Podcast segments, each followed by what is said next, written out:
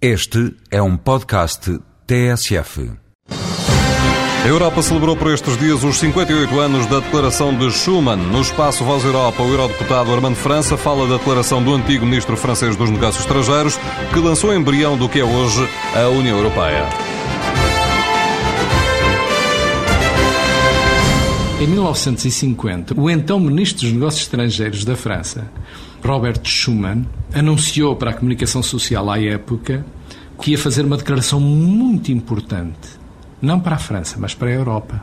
Anunciou, nesse dia 9 de maio, que era necessário que os países da Europa se juntassem para assegurar a paz porque a França tinha sido martirizada e todos os países da Europa tinham sido martirizados com a guerra, tinham sido mortos 50 milhões de pessoas durante a Segunda Guerra Mundial. Foi um período terrível.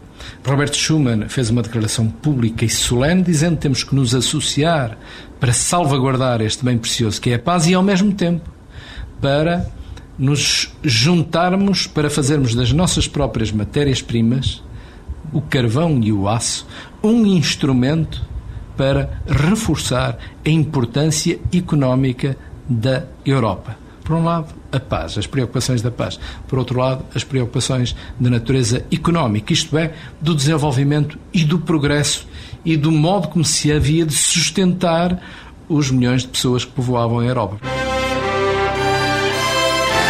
Voz Europa, edição de João Francisco Guerreiro.